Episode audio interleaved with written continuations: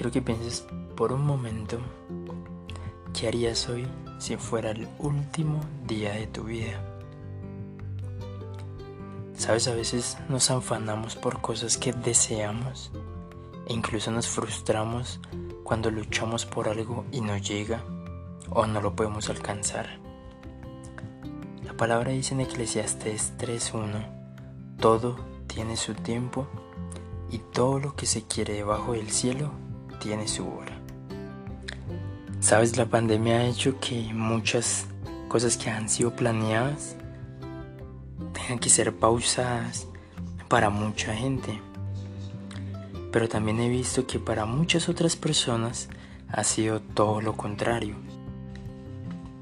He podido ver personas que no eran felices con su trabajo, que no tenían tiempo para su familia, que vivían una carrera constante y que también tenían un talento que no había sido explotado aún, un talento que estaba oculto. Y ahora muchas de esas personas las veo emprendiendo y veo cómo han vuelto a tener tiempo para su familia, cómo han dejado atrás el estrés. Y creo que esta pandemia ha servido también para que las personas tomen una pausa de la carrera constante que se vivía en el día a día, de poder identificar esos tiempos en familia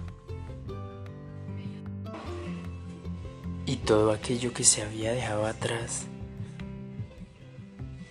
por la presión laboral, por el estrés diario.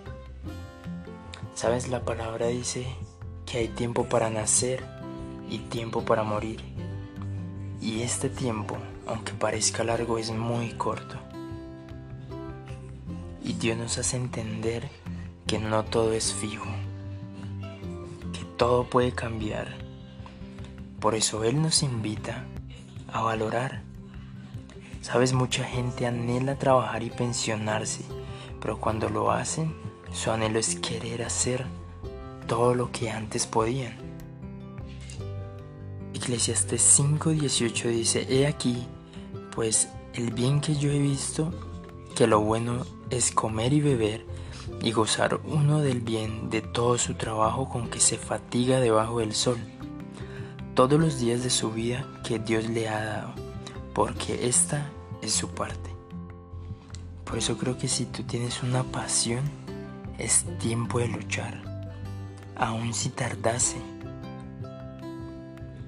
porque nuestros tiempos no son los tiempos de Dios, porque sus tiempos son perfectos. Y el otro día recuerdo que mi novia me decía que los tiempos de Dios son perfectos, porque Él destina estos momentos en nuestra vida para darnos experiencia, para crecer, para aprender, pero sobre todo para acercarnos más a Él. ¿Recuerdas cuando eras pequeño y decías, cuando sea grande, pues muchos de nosotros ya somos adultos. Y qué alegría si en este momento tú estás haciendo lo que te apasiona. Pero si no, déjame incentivarte a que lo hagas.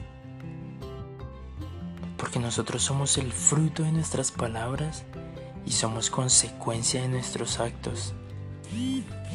¿Qué quieres? ¿Qué harías hoy si fuera el último día de tu vida? ¿Y cómo lo conseguirías? Esfuérzate y sé valiente, porque va a dar fruto. Por eso te invito a que vivamos nuestra vida como si fuera el último día, pero con una visión hacia el futuro porque lo que tú sueñas, lo que tú anhelas, tendrá su tiempo.